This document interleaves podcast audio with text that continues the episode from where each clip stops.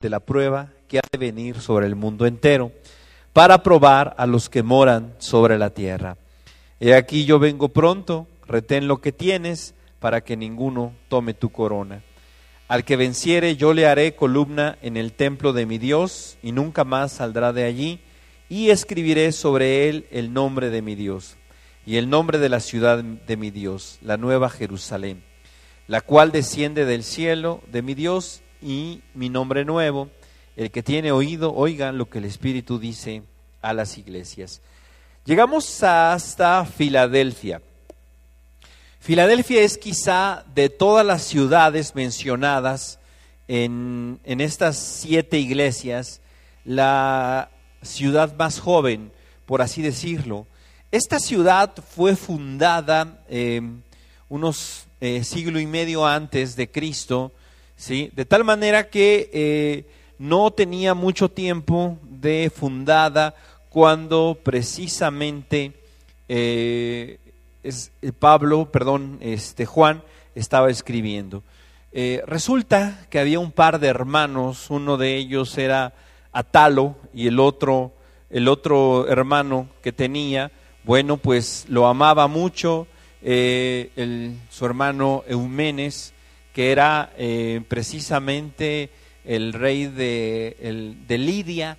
Estos, este par de hermanos tenían una relación fraternal muy, muy interesante.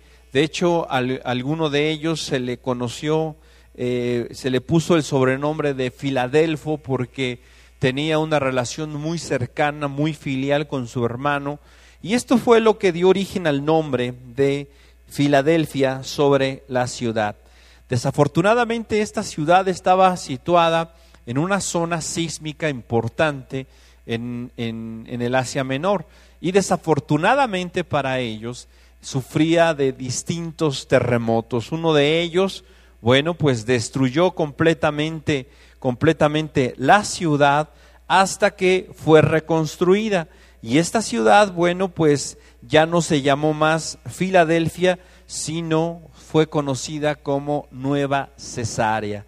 Después de que esta, esta ciudad fue reconstruida, eh, la realidad es que fue reconstruida no en el lugar original, sino en un lugar cercano a ella, de tal manera que, bueno, la ciudad de Filadelfia eh, nunca, nunca fue una ciudad enorme, nunca fue una ciudad grande, precisamente por esta problemática, porque era una ciudad sísmica y distintos terremotos ya la habían azotado a través de su historia, de tal manera que la gente no le daba mucha confianza eh, estar ahí.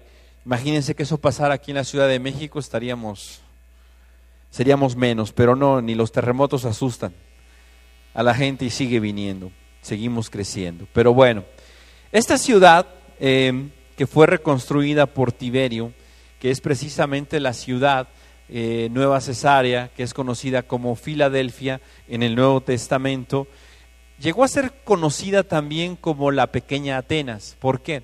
Porque en esta ciudad se levantaron edificios muy hermosos, con una arquitectura muy específica, parecida precisamente a, la ciudad de Atenas, eh, una, una, ciudad que si bien es cierto no representaba eh, una grandeza en cuanto a número, extensión, sí representaba eh, parte de la ruta comercial de, aquel tiempo. Recordemos, estas siete iglesias forman lo que se conoce como la ruta del correo. Es el semicírculo del Asia Menor, precisamente en el que eh, seguía la ruta del correo. Y quizá es por eso que fueron las ciudades escogidas para difundir estas cartas, las cuales a final de cuentas tenían como propósito que llegaran a todas las iglesias. Esta iglesia se cree que fue fundada también como las demás, gracias a los tres años que el apóstol Pablo estuvo en la ciudad de Éfeso, se cree que esta ciudad fue precisamente una misión o una hija de la, de la iglesia que se encontraba en Éfeso, primeramente pastoreada por el apóstol Pablo, posteriormente por Timoteo. Entonces, esta ciudad, ¿sí? Eh, llegó a ser una ciudad importante una ciudad importante en el mundo antiguo. pero su importancia no radicaba en su tamaño, no radicaba quizá en, en que tuviera como en las demás ciudades una gran biblioteca, un gran teatro, una gran, un este, una gran construcción, un templo, una universidad o algún templo famoso, no. Esta ciudad fue conocida precisamente porque era una ciudad muy bonita, una ciudad bonita, una ciudad pequeña y una ciudad precisamente en donde el comercio se convirtió en la eh, actividad principal. Y a esta iglesia, ¿sí? Fue precisamente a la que el, Señor le escribe. Y lo interesante aquí es que junto con la, la, otra iglesia, ¿cuál es la otra iglesia a la que no se le reprocha? ¿Se acuerdan? Esmirna. Aunque hay una, hay una cuestión ahí eh, que se marca a Esmirna, Filadelfia es quizá la única iglesia en la que se le da un mensaje especial se le da un mensaje especial, ¿sí? De, una forma muy, muy, muy eh, preponderante aún sobre la iglesia de Esmirna. Esta palabra Filadelfia significa precisamente afecto fraternal o afecto eh, carnal, afecto entre, entre los hermanos o afecto entre dos individuos. Y esto es importante, ¿por qué razón? Recordemos una cosa, Aquí la, cada una de las iglesias que vamos viendo representan eh, y pueden representar una época en la iglesia. ¿sí? La iglesia que, la última iglesia que vimos, que fue la iglesia de Sardis, recordemos nosotros, era la iglesia conocida como la iglesia muerta, aquella iglesia que le siguió a Pérgamo después de que Pérgamo se casó con el mundo, ¿sí? Vino una iglesia muerta, una iglesia en una época de oscuridad, una época en donde eh, no hubo un florecimiento de la verdad, de la predicación del Evangelio, y entonces llegamos precisamente a Filadelfia, en donde ya no hay reproches, en donde se le habla de una manera muy especial pero en primera instancia vamos a mirar quién es el que le habla. Y dice el verso 7, esto dice el santo, el verdadero, el que tiene la llave de David. Nosotros miramos, por ejemplo, en cada una de las salutaciones o en cuanto a la referencia que se tiene de Jesús en las demás cartas a las iglesias, vemos una similitud con la visión del Hijo del Hombre, la visión glorificada que se tuvo de Jesús, la cuestión que tiene que ver con la espada, la cuestión que tiene que ver precisamente con el juicio y todo esto. Pero a esta iglesia se le dirige el Señor y se presenta como el santo, como el verdadero. Esas características, si bien es cierto, son propias de Dios, no son características ni elementos que hayan sido mencionados antes aquí en el libro de Apocalipsis. En esta visión que tuvo Juan en primera instancia, no se mencionó esto, pero aquí a esta iglesia se le presenta el Señor como el santo, como el verdadero, el que tiene la llave de David. ¿Por qué razón? ¿Por qué esta, esta, presentación? ¿Por qué aquí no trae la espada en la mano? ¿Por qué aquí no les dice, yo vengo y voy a juzgarlos? Y entonces aquel que lo sabe todo, aquel que conoce, aquel que no puedes engañar, aquel que no puedes tú eh, timar, te está hablando. Y el que tiene la espada y el que se dispone a juzgarte, no. Aquí le está hablando y le dice el santo, el verdadero.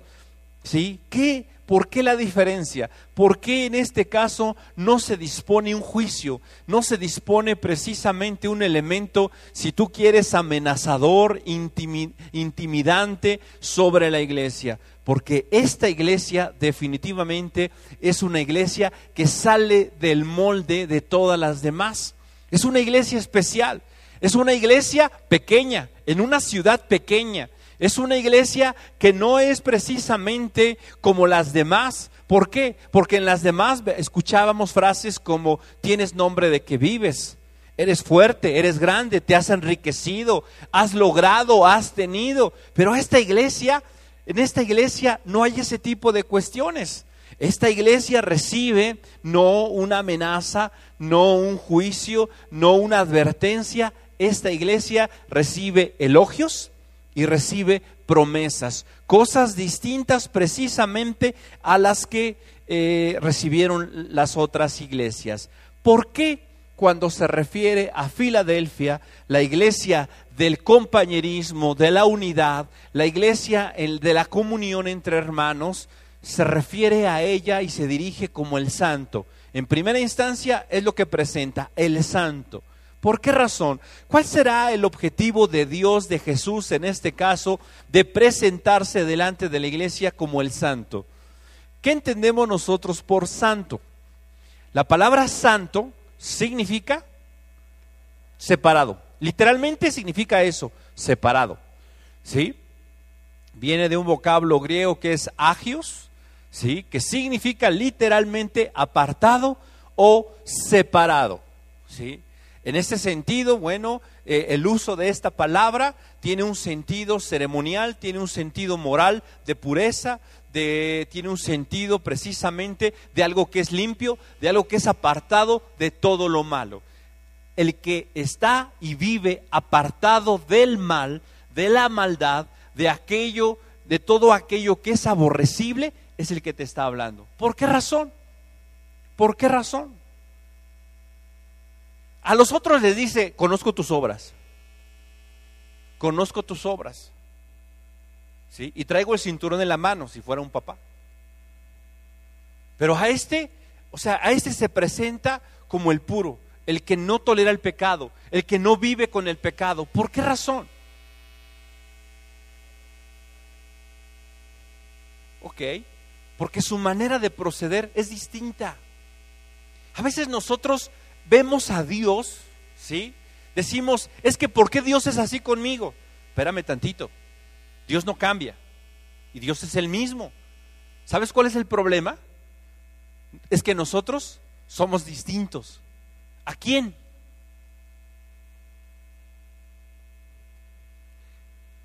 A su plan, a su propósito, somos opuestos a eso. Pero ¿qué sucede cuando nuestra vida se alinea con el plan, con el propósito de Dios, con lo que Dios es, con lo que Dios representa? Entonces las cosas son diferentes, son distintas. Por ejemplo, un tiempo o un momento históricamente hablando en el que todos estaban vendidos no solo al pecado, sino estaban vendidos al sistema, estaban vendidos y corrompidos, se habían prostituido todos en pos de un beneficio, en pos de conservar la vida. Quizá fue el tiempo donde Acab reinaba sobre Israel. ¿Se acuerdan? Tenía una esposa llamada Jezabel, la cual era una princesa de los sidonios uno de los pueblos más idólatras, uno de los pueblos más tremendos en cuestiones de hechicería, de brujería, de ocultismo. Quizá no el más, pero uno de los más. Y esta era la que reinaba sobre Israel.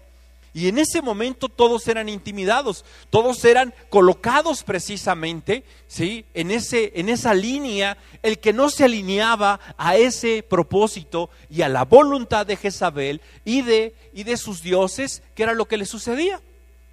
Simplemente lo mataban, lo encarcelaban, había un, una, una consecuencia con respecto a eso. Y aparece un personaje en ese momento en el primer libro de los reyes.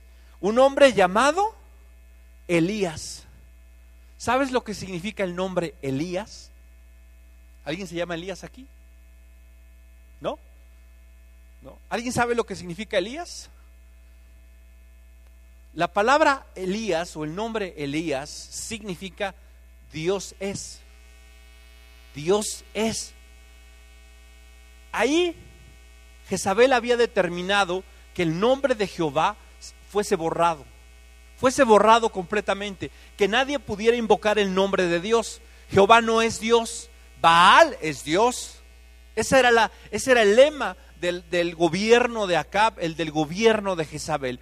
Y de repente aparece en escena un hombre que se llama Jehová es, Dios es.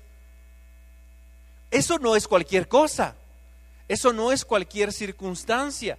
Pero fíjate, en el nombre de este personaje lleva no solamente eh, el, el propósito de Dios, sino podemos nosotros mirar que este hombre verdaderamente no solo tenía el nombre de que Jehová era, su vida demostraba quién era su Dios.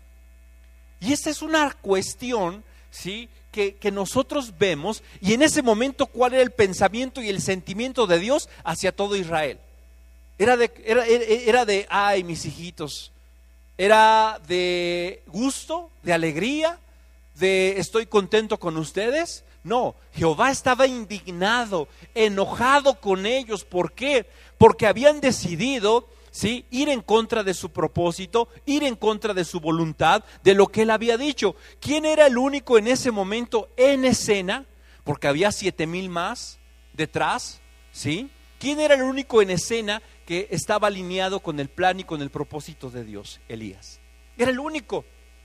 Ya después, cuando iba ganando y cuando fueron derrotados los profetas, ahora sí ya todos llegaron y se juntaron, ¿no? Pero en ese momento él era el único. Y cuando él decidió levantar su voz al cielo y pedirle a Dios que dejara de llover, ¿qué sucedió? Dejó de llover. Cuando él decidió que era momento de que lloviera, ¿qué sucedió? Llovió. Cuando él le dijo a Dios, ahora sí es tiempo de que envíes fuego del cielo y quemes este, este sacrificio, este holocausto, ¿qué sucedió? Dios respondió. ¿Sí? Y, muchos quizás se preguntaron, ¿y por qué cuando yo oré? ¿Y por qué cuando yo pedí? ¿Y por qué cuando yo hablé y le pedí a Dios que hiciera esto, que hiciera aquello, no me respondió? ¿Qué acaso no es el mismo Dios? Es el mismo. ¿Sabes qué? El problema es que el que pide no es el mismo. Esa es la diferencia. ¿Sí? ¿Qué dice el Nuevo Testamento respecto a Elías? Elías era un hombre diferente a nosotros. Eso dice. Era un hombre que, era especial, era un hombre que tenía una sensibilidad especial para lo espiritual. No, dice la Biblia que Elías era un hombre semejante a nosotros, con las mismas pasiones, con los mismos problemas, con las mismas dificultades, con los mismos temores, con los mismos traumas, con los mismos, eh, las mismas complicaciones en su carácter, con todo eso. ¿sí? Sin embargo, era un hombre que pudo tener fe y que se pudo alinear con el propósito de Dios y por eso Dios lo oyó. Cuando nosotros vemos a una iglesia como Filadelfia, una iglesia delante de, la, de, quien Dios no se presenta como un juez, sino se presenta ¿sí? como alguien apartado. Pero también dice ahí como alguien verdadero.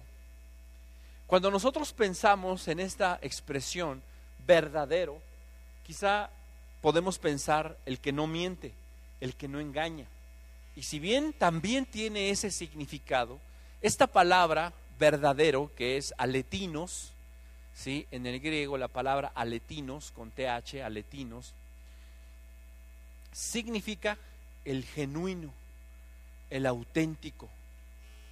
Verdadero, no en cuanto a su dicho, sino a que es el original. Sí. Yo no sé, este, hoy en día estamos en un mundo en donde las copias existen. Y bueno, ahora ya no se le llama piratería, se le llaman cloncitos. Se oye menos feo. ¿sí? Decir que es un cloncito no es una pirata, no es pirata, no es una, este, no, no es algo así. Pero aquí la palabra aletinos viene de una raíz que significa el original, el de de veras, el auténtico, el verdadero, el único. ¿Sí? ¿Y esto por qué razón? ¿Por qué se presenta Jesús como el original, como el auténtico, como el verdadero? Si bien es cierto que aquí Jesús ¿sí? se presenta de esta manera y realza su carácter, su propósito, también podemos nosotros entender la identificación que tiene Jesús con esta iglesia. Una iglesia que vive apartada del mal, pero también una iglesia que vive genuinamente. Por eso se presenta y se identifica con ellos. ¿Por qué? Porque ¿por qué no hay un reproche? ¿Por qué no hay un juicio? ¿Por qué no hay una crítica? Porque hay una identificación. Y por eso Él se presenta de esta manera, ¿sí? El verdadero, el auténtico, el original, el genuino. ¿Cuántos de nosotros, ¿sí? Hay a quienes no les molesta la piratería. Hay a quienes no les molesta, ¿sí? No tener algo original. Es cuestión de cada quien. No vamos a entrar en, esa polémica en este momento. Pero sabes una cosa, a lo mejor en cuanto a la ropa que tienes, en cuanto a la música, en cuanto a eso, puedes tolerar y puedes tú vivir con eso. Pero sabes, aquí en las cuestiones espirituales, ¿sí? Lo, lo, que es copia y lo que son cloncitos, ¿sabes qué? No sirven. Aquí en las cuestiones espirituales, si algo es importante, es lo original, lo auténtico, lo genuino. Toda la carta que escribe Santiago, ¿sí? Jacobo, el hermano de, de Jesús, intenta eso, hablar de un cristianismo auténtico, genuino, verdadero. ¿Por qué razón? Porque eso es lo que busca Dios. ¿Qué dice la Biblia? ¿Sí? Dios está buscando adoradores. ¿Sí? Y adoradores que le adoren en espíritu y qué? Y verdad. ¿Sí? Aleteia es la misma raíz, es la raíz de aletinos, aleteia, ¿sí? Sin engaño, sin fingimiento siendo auténticos, siendo genuinos. ¿Sabes? Hay algo que Dios busca en nosotros y es eso, que seamos genuinos, que seamos auténticos, que seamos santos, pero santos de adeveras, no de nombre, no, no de posición. Podemos aparentar santidad, ¿sí? Pero ¿sabes? Esa es la pose de los hombres y las mujeres en los últimos tiempos. ¿Qué dice el apóstol Pablo? ¿Qué le dice a Timoteo? En los últimos tiempos, ¿sí? Y los últimos tiempos serán tiempos peligrosos. ¿Por qué? Porque habrá hombres amadores de sí mismos, ¿sí?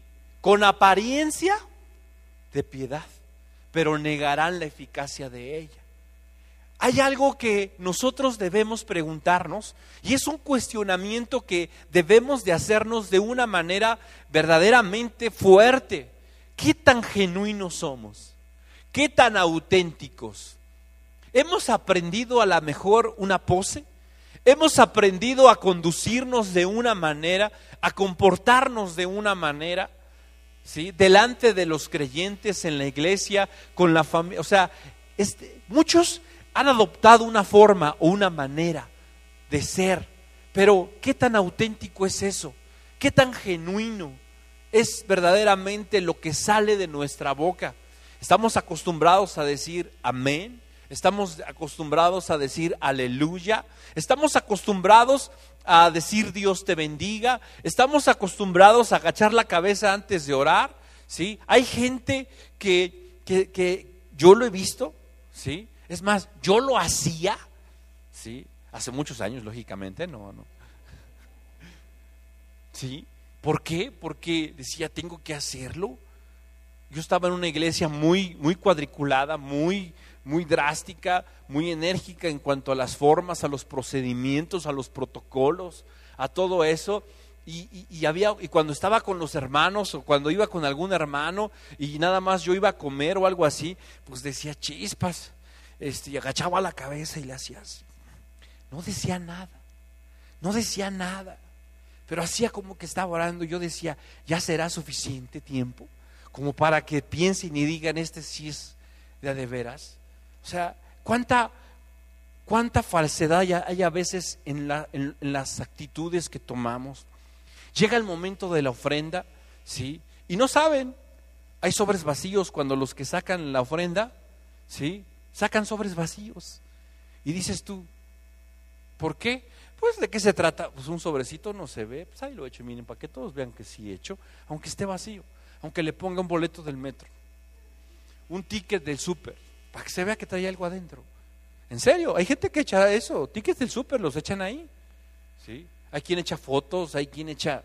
Cada cosa que ve uno ahí, que dice uno, híjole, ¿de qué se trata? No sé, pero alguien quiere tener una pose, quiere que lo vean, quiere tocar una trompetita y decir, vean, me estoy haciendo algo, pero ¿Es genuino, es auténtico? No.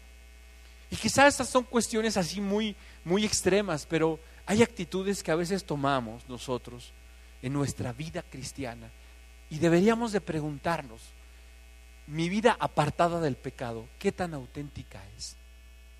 Aquí puedo estar yo cantando, ¿sí? Puedo estar yo danzando, ¿sí?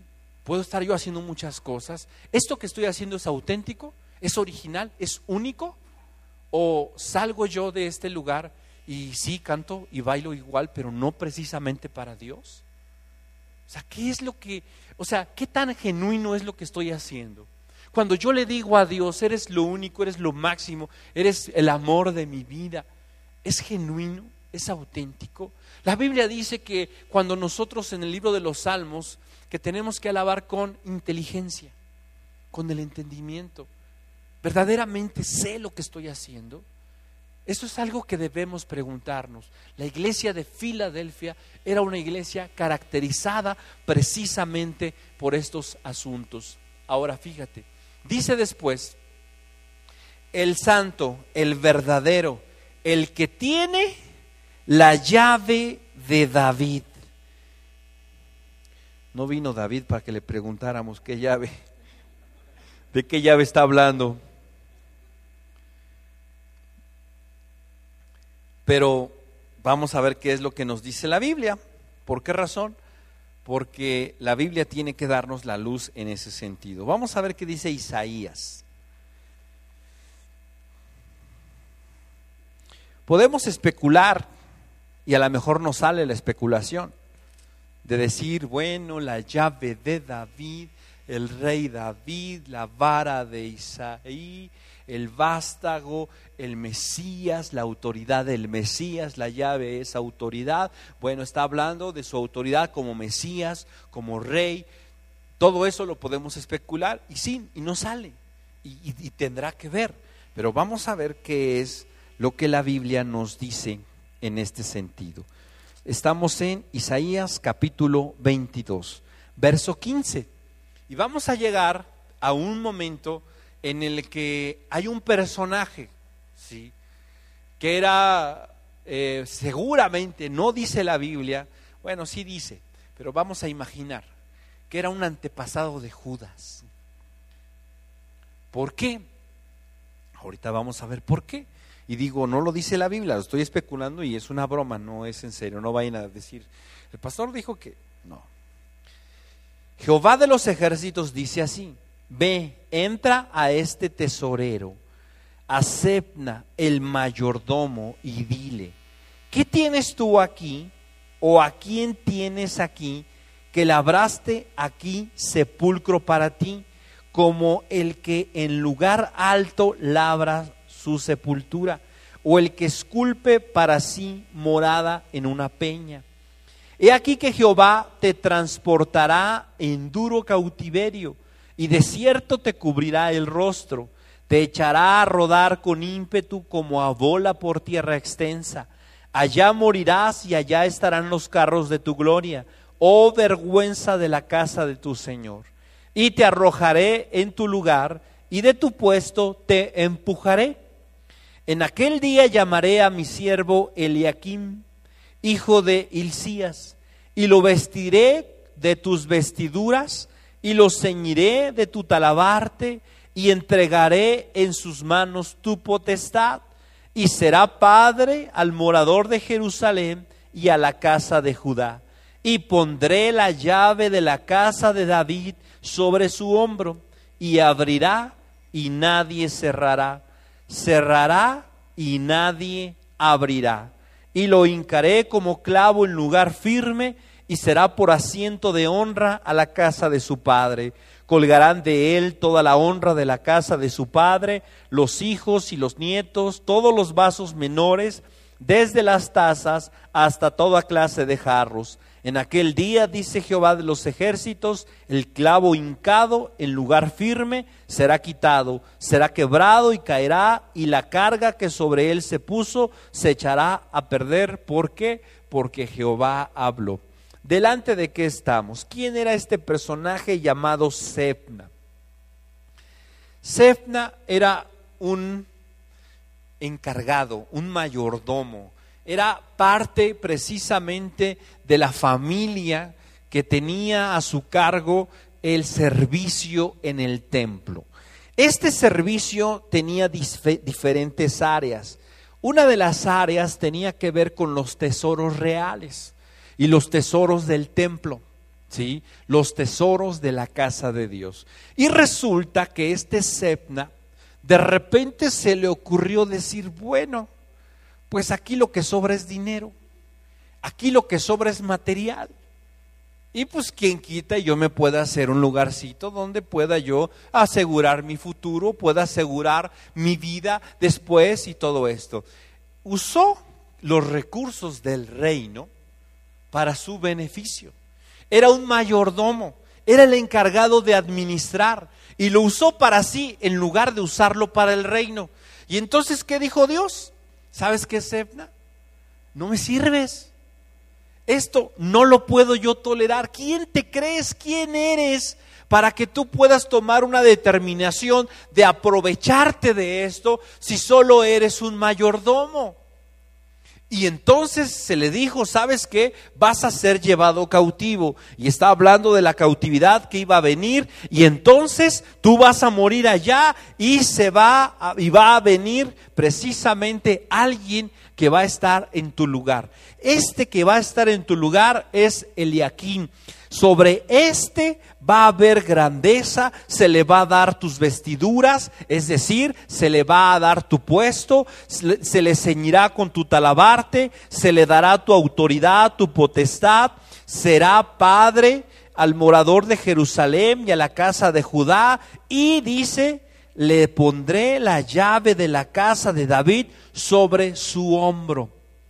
Esta expresión la llave de David sobre el hombro era precisamente lo que designaba al administrador mayor de los tesoros reales, de los tesoros de la casa de Dios. ¿Qué fue lo que hizo David? Si nosotros recordamos la historia, David fue el primero que comenzó a acumular no solamente riquezas para sí, sino él en primera instancia comenzó a juntar todo aquello que era necesario para la edificación del templo. ¿Se acuerdan? Dice la Biblia ahí en las crónicas, precisamente cómo David comenzó a juntar todo esto y nombró tesoreros, nombró administradores del reino.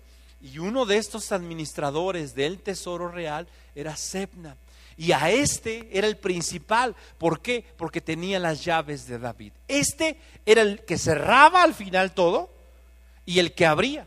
Nadie podía tener acceso al tesoro real sin que él abriera y nadie podía salir hasta que él dijera. Por eso dice que esa llave que le había dado David, esa autoridad que había recibido, le permitía meter o sacar del tesoro real. Abusó de esa confianza y fue destituido. Ahora, dice aquí la Biblia que el que tiene ahora las llaves, la llave de David sobre su hombro, ¿quién es?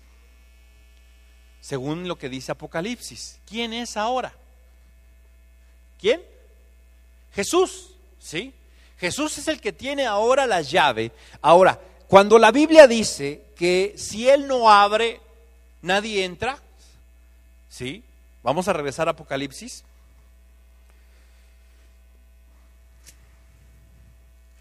Y dice literalmente, la llave de David, el que abre y ninguno cierra, y cierra y ninguno abre. Cuando está diciendo esto, ¿a qué se refiere?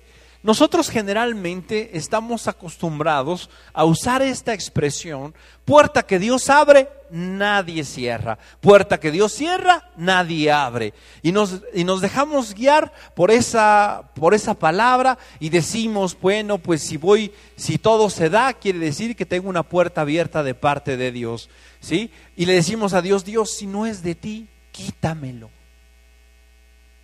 ¿Por qué? Porque decimos, puerta que Dios cierra, Nadie abre. Y por más que yo me empeñe, Señor, en hacer, en buscar, en estar aquí, en estar allá, en estar con Él, en estar con ella, en esto, si no es de ti, tú me lo vas a quitar. ¿Sabes qué? No es cierto. ¿Cuántas veces hemos orado así y hemos caído en pecado? ¿Cuántas veces? ¿Cuántas veces eh, le decimos, Señor, esto que siento, si no es de ti, quítamelo? Y dice Dios, ¿y por qué yo? Yo lo puse ahí. Le dice, dice, es que yo sé que no es tuyo, Señor, y te pido que me lo quites. Y Dios dice, yo te lo quitaría si yo te lo hubiera puesto, pero yo no lo puse. Y a veces nosotros desearíamos que eso sucediera. Y esta palabra, puerta que Dios cierra, a veces rige nuestra vida, pero equivocadamente. Porque no se refiere a eso. Si bien es cierto que muchas veces, no siempre, las circunstancias nos van diciendo cuando algo verdaderamente es de Dios, no siempre podemos nosotros dejarnos llevar por eso. ¿Sí? Decimos, híjole, quiero este trabajo. Si es de Dios se va a dar, si no, no se va a dar. Eso es cierto, tienes razón. Pero yo debo de saber si esta decisión que estoy tomando es de Dios o no es de Dios. Yo debo de saber qué es lo que Dios quiere de mí. No se refiere a eso. Está hablando de que Él es el que cierra, Él es el que abre las puertas, pero lo que tiene que ver con los tesoros del reino tu novio, tu esto, tendrá que ver con el tesoro del reino? Indirectamente, sí, tal vez, pero no se está refiriendo a eso. Se está refiriendo precisamente a otro tipo de cuestiones. ¿Se acuerdan cuando el apóstol Pablo quería ir a predicar a las sinagogas? ¿Qué le decía el Señor? ¿Qué le decía a Dios? no vas. Oye, pero quiero ir para acá, no vas. Y no se le daba. Y cuando llegaba, el, ok, de acuerdo, no fui allá, pero me mandó para acá, ok. ¿Y a dónde iba el apóstol Pablo? A la sinagoga. Era un poquito terco. Era aferrado el apóstol Pablo. Era parte de su naturaleza. Ahora dime, de esas visitas a las sinagogas, ¿cuántos dice la Biblia que se convertían?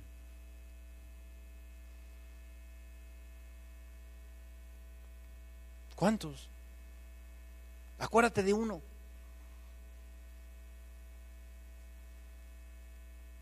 ¿Te acuerdas? Pues no, no hay muchos datos de eso. ¿Se convirtió alguno? Seguro sí, alguno por ahí le salió bien. Pero ¿sabes qué? No. ¿Por qué razón? Dios lo había llamado a, a predicar a los judíos. ¿Cuál era el llamado del apóstol Pablo? Ser testimonio delante de quién? De los gentiles. Pero él aferrado, ¿sí? Aferrado a predicarle a los judíos, ¿sí? Y aunque Dios le cerraba esa puerta, ¿sí? Y él no se convirtió en un gran ganador de almas de judíos. Sí, dice, por ejemplo, en su carta a la iglesia en Roma al final, menciona a varios que ganó para Cristo y que eran judíos, pero pues eran sus parientes, la mayoría de ellos. Sí, muchos de ellos eran sus parientes o amigos de parientes. O sea que dentro del mundo judío no tuvo puerta abierta. Sin embargo, por ejemplo, él quiso ir en un momento de su vida a Éfeso y, el Señor no se lo permitió, había mucha oposición. Pero después de un tiempo el Señor le abrió puerta y lo vemos en el libro de los, de los Hechos. Y entonces fue a Éfeso y fue de bendición. Ahora, ¿a qué se refiere cuando dice la Biblia que Él es el que tiene puerta? Que se abre, ¿sí? Y ninguno cierra, y cierra, y nadie es capaz de abrir. Verso 8. Yo conozco tus obras. He aquí, he puesto delante de ti una puerta abierta.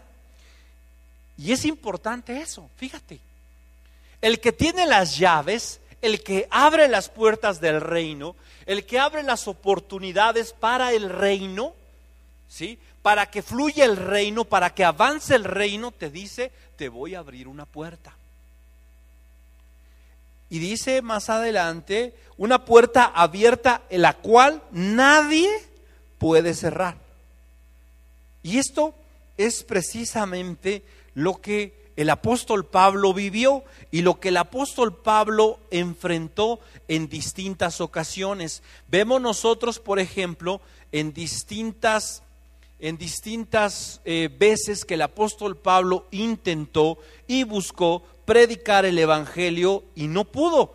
Pero entonces llegamos a un momento en el que el apóstol puede precisamente cumplir con ese propósito. Y la iglesia de Filadelfia es producto de esa puerta abierta, una puerta que Dios le abrió al apóstol Pablo en un momento específico. Esta puerta abierta que el Señor abre, ¿con qué tendrá que ver? Tiene que ver con la extensión del reino. Tiene que ver con la proclamación del Evangelio. Cuando la Biblia dice que Dios puerta que abre, nadie la puede cerrar, se refiere a eso. Eso en el, ese es el contexto de, en la Biblia que nosotros encontramos.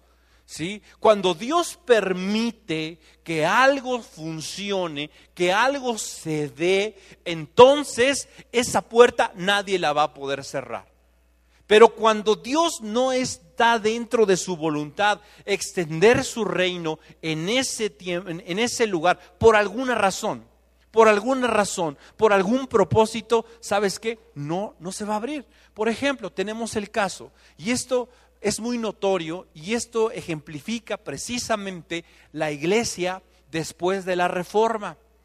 La iglesia después de la reforma, ¿sí? después de que todos aquellos grandes hombres reformadores decidieron renunciar y no alinearse a la iglesia tradicional, que era la iglesia romana, la iglesia casada y vendida al Estado, ¿sí? decidieron romper con ella, se apartaron y alinearse con la voluntad y con el propósito de Dios. Dios les comenzó a abrir una puerta espaciosa que nadie le cerró ¿Y cuántas veces no quiso precisamente Roma cerrar esa puerta? ¿Cuántas veces no quiso terminar con la exposición, con la predicación del Evangelio, ¿sí? De que las Biblias se comenzaran a publicar, se comenzaran a leer. Lo quiso hacer. Y entonces llegamos a lo que fue la Santa Inquisición. Y llegamos nosotros a este tipo de cuestiones en donde la iglesia comienza a ser perseguida precisamente con el propósito de destruir, de impedir que el Evangelio se proclame, que la Biblia se lea, que, la, que las verdades de la Escritura se, se hablen. Y comienzan a extenderse movimientos a lo largo del tiempo y a partir de ese momento y comienza alguien por ahí a inquietarse y decide ir a la India y después comienza alguien a inquietarse y decide ir a China, Hudson Taylor. Y comenzamos a ver misioneros y hombres que comienzan a tener puertas abiertas donde antes no había. Ahora fíjate, ¿cuánto tiempo no quiso la iglesia cruzar por esa, por esa cortina de hierro y predicar el Evangelio ahí? Muchos cristianos murieron en ese intento, pero Dios había decidido que no era el momento. Y eso sucedió en el momento de Dios. Y ahora está siendo inundado todas esas naciones. Hay lugares hoy en día en los cuales el Señor está abriendo una puerta. La India es uno de ellos hoy en día. Y, naciones en donde antes no había la posibilidad, hoy está abriéndose una puerta. Pero eso ¿quién lo decide? Dios. Eso lo decide Dios. Eso lo decide el Señor. Nosotros podemos hacer programas y los tenemos que hacer y tenemos que buscar la posibilidad de mandar gente a las naciones, de tener misiones, de abrir campos misioneros, de apoyar gente y misiones precisamente en distintas partes del mundo, pero debemos entender que la decisión del tiempo y la puerta abierta es de Dios y Él es el que tiene el control. Ahora, eso sirve para extender el reino de Dios. Por ejemplo, hombres en, Europa como que fueron parte de los puritanos, ¿se acuerdan del el libro aquel, El progreso del peregrino? Escrito por... ¿Quién? Juan, Juan qué? Bunyan. ¿Sí? Este hombre era parte de los puritanos. Tenemos hombres que comenzaron a predicar la palabra y el Evangelio en lugares que antes no se enseñaba. Hombres como George Whitfield, hombres como los hermanos Wesley, ¿sí? hombres como Jonathan Edwards, ¿sí? hombres ya en, Estados Unidos, eh, el gran movimiento impulsado por George Whitfield, eh, lo conocido como el gran despertar. Esto fue lo que permitió el extendimiento del reino y de las iglesias precisamente ¿sí? en todo el mundo. Esta puerta abierta, cuando la Biblia habla de puertas abiertas, habla de esto, ¿sí? de cuando Dios permite que fluyan los tesoros y las riquezas del reino de Dios para extenderse hacia los demás. La promesa para la iglesia fiel, la iglesia que vive en santidad, que busca ser auténtica, es que va a recibir esa autoridad y se le va a abrir una puerta y puerta que nadie va a cerrar. Y dice ahí en el verso 8, porque aunque tienes poca fuerza. ¿Sí? ¿Por qué le dice eso? ¿Por qué le dice, aunque tienes poca fuerza? ¿Se refiere a que es una iglesia débil? ¿Se referirá a eso? ¿A qué se referirá cuando le dice, aunque tienes poca fuerza? ¿Que es pequeña? ¿Qué más? ¿Qué más podrá ser? Además de que es pequeña,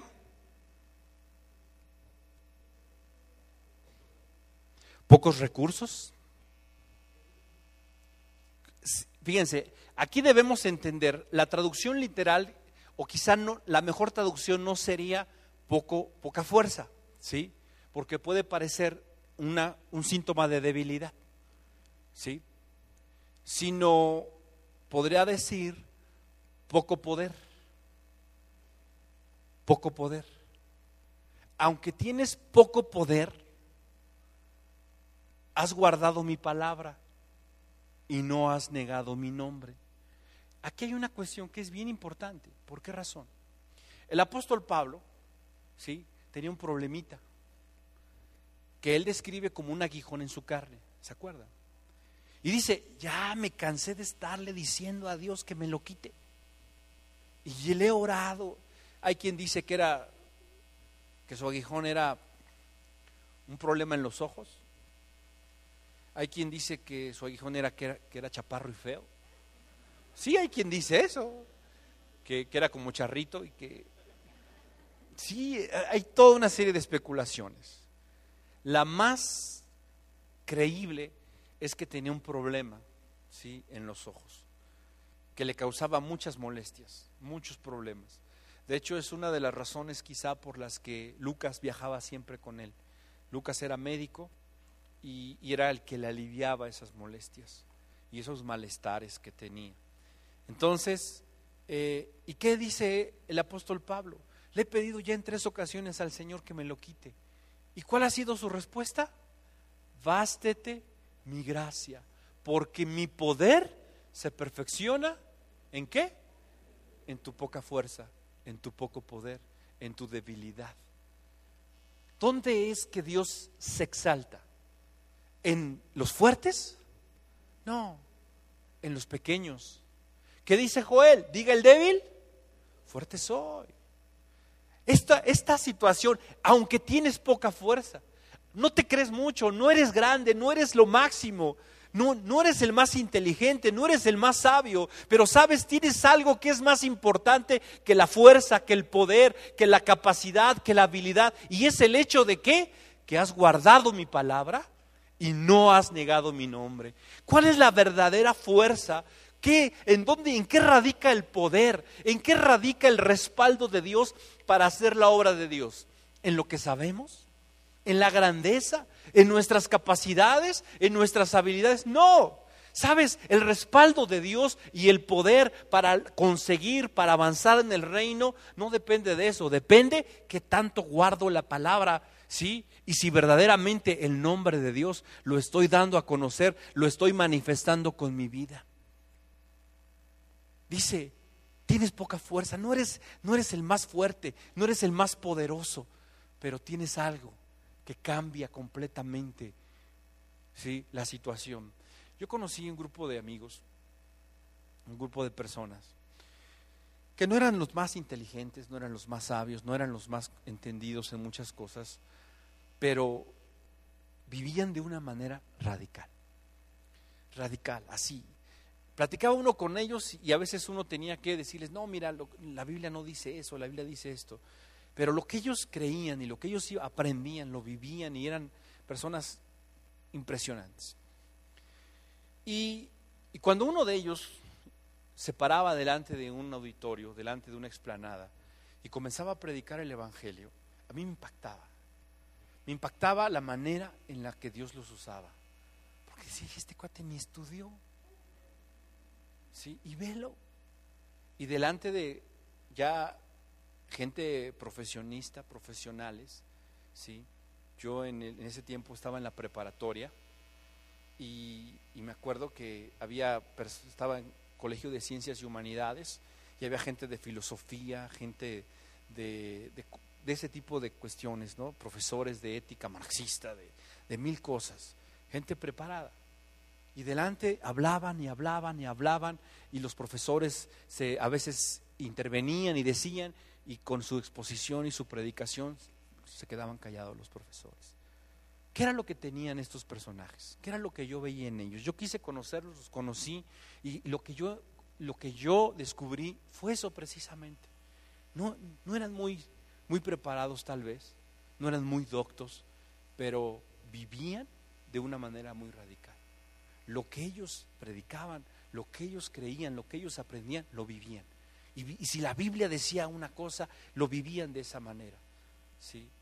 Dice ahí la escritura, aunque tienes poca fuerza, ¿sí?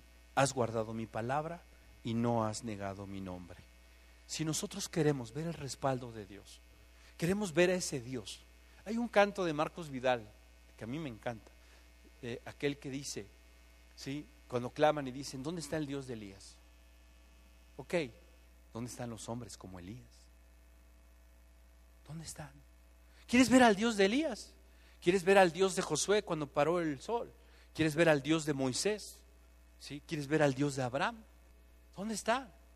¿Dónde están esos personajes, esos hombres que han decidido pagar un precio, vivir de una manera distinta, no alineados con el mundo, no alineados con los propósitos, con lo que el mundo ofrece, con lo que el mundo demanda, sino aliados con el propósito, con la voluntad de Dios, con la santidad, con la verdad de Dios, con los propósitos de Dios.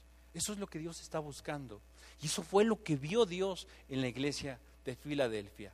La siguiente semana vamos a ver todas las promesas ¿sí?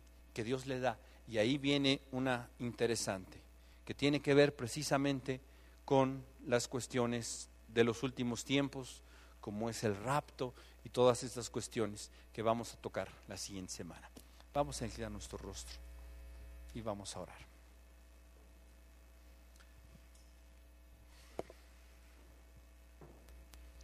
Padre, en esta noche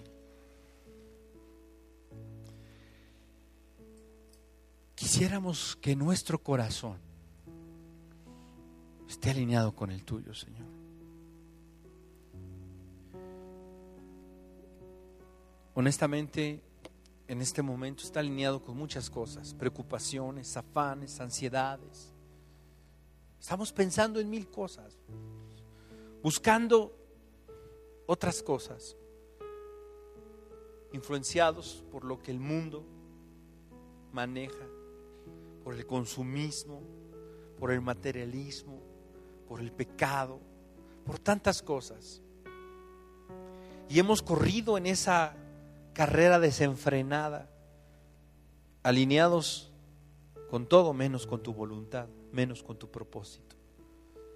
Y muchas veces nos preguntamos y decimos, Dios, ¿dónde estás? ¿Dónde estás? ¿Por qué no escuchas? ¿Por qué no respondes? ¿Por qué no vemos tu mano extendida para librarnos, para salvarnos, para proveernos, para sanarnos? Y la respuesta es, que nuestra vida no está alineada con tus propósitos, no está alineada con tu voluntad. Esta iglesia decidió ir en contra de la corriente ir en contra de lo que los demás habían hecho. Pérgamo decidió venderse. Sardis decidió acomodarse. Decidió dejar que las cosas fuesen muriendo. ¿Qué vamos a hacer nosotros? ¿Vamos a dejar que esa vida que tú has depositado en nosotros se vaya muriendo? ¿Vamos a dejar que nuestra vida se vaya deteriorando? De que cada vez más el, el dolor por el pecado, la incomodidad por el pecado, vaya desapareciendo? ¿O vamos a tomar una decisión radical de romper con toda comunión con el mundo y alinearnos a tu santidad, alinearnos a tu verdad, alinearnos a lo que tú eres, ser auténticos, dejar las caretas, dejar las falsedades, dejar a un lado la hipocresía, las apariencias. Quizá por fuera podemos parecer muy blancos, muy santos, pero quizá por dentro estamos podridos. ¿Cuál es la realidad de nuestra vida? Tal vez ni siquiera nos damos cuenta. Tal vez ni siquiera nos hemos percatado de lo mal que estamos. Por eso en esta noche te pedimos, Señor, que hables a nuestro corazón. Que tu Espíritu, mi Dios, pueda redarguirnos, pueda mostrarnos la realidad de nuestra vida. Qué tan genuinos, qué tan auténticos somos qué tan sinceros en nuestra devoción, qué tanta realidad de lo que decimos, de lo que hablamos, de lo que alardeamos, de lo que fanfarroneamos, Señor, somos. Confróntanos con esa realidad. Que tu espíritu, que tu palabra en estos días nos pueda revelar la realidad de nuestra vida, para que podamos, Dios, hacer a un lado, quitar de en medio, Señor, quitar propósitos, pensamientos, Dios, que no van de acuerdo a ti, de acuerdo a tu voluntad, y que nuestro corazón se pueda alinear con el tuyo, que nuestro pensamiento, Señor, pueda ser como el tuyo, que nuestro caminar, que nuestro andar pueda ser como el tuyo, Señor para que no tengamos temor, para que no tengamos miedo de acercarnos a ti. Señor, es nuestro deseo hacer tu voluntad y que abras delante de nosotros una puerta que nos permita extender tu reino, que nos permita compartir tus tesoros con quien los necesita. Señor, perfecciona tu obra en nosotros, madura nuestro corazón, sensibiliza nuestra vida, danos el discernimiento y la capacidad para vivir en comunión contigo. Señor, en esta noche, danos el valor de tomar decisiones, de abandonar lo que tenemos que abandonar de dejar lo que tenemos que dejar. Que podamos como Pablo estimar eso como pérdida, como basura, comparado con lo que vamos a ganar, comparado con lo que vamos a recibir. Convence a cada uno de nosotros, Señor, en esta noche. Que tu Espíritu, mi Dios, pueda remover nuestros corazones, nuestros pensamientos y alinearnos con tu voluntad. David decía, Señor, escudriña nuestro corazón. Ve si en él hay camino de perversidad. Guíanos en tu camino eterno, Señor. Deseamos andar en él. Padre, en esta noche, que tu paz pueda reinar en nuestros corazones. Que tu poder se pueda manifestar en nuestra vida, Señor. Que podamos ser, mi Dios, aunque seamos débiles, aunque no seamos muy capaces, que mi Dios nuestra fuerza radique en el que guardamos tu palabra, en el que damos testimonio, Señor, de tu nombre, que vivimos de acuerdo, Señor, a ti, siendo imitadores, siendo seguidores tuyos, Señor. Padre, gracias porque sabemos que tú has escuchado nuestra oración y visto la sinceridad en cada uno de nuestros corazones. Y de acuerdo a eso responderás, Señor. En esta noche te bendecimos y te agradecemos cada una de tus misericordias.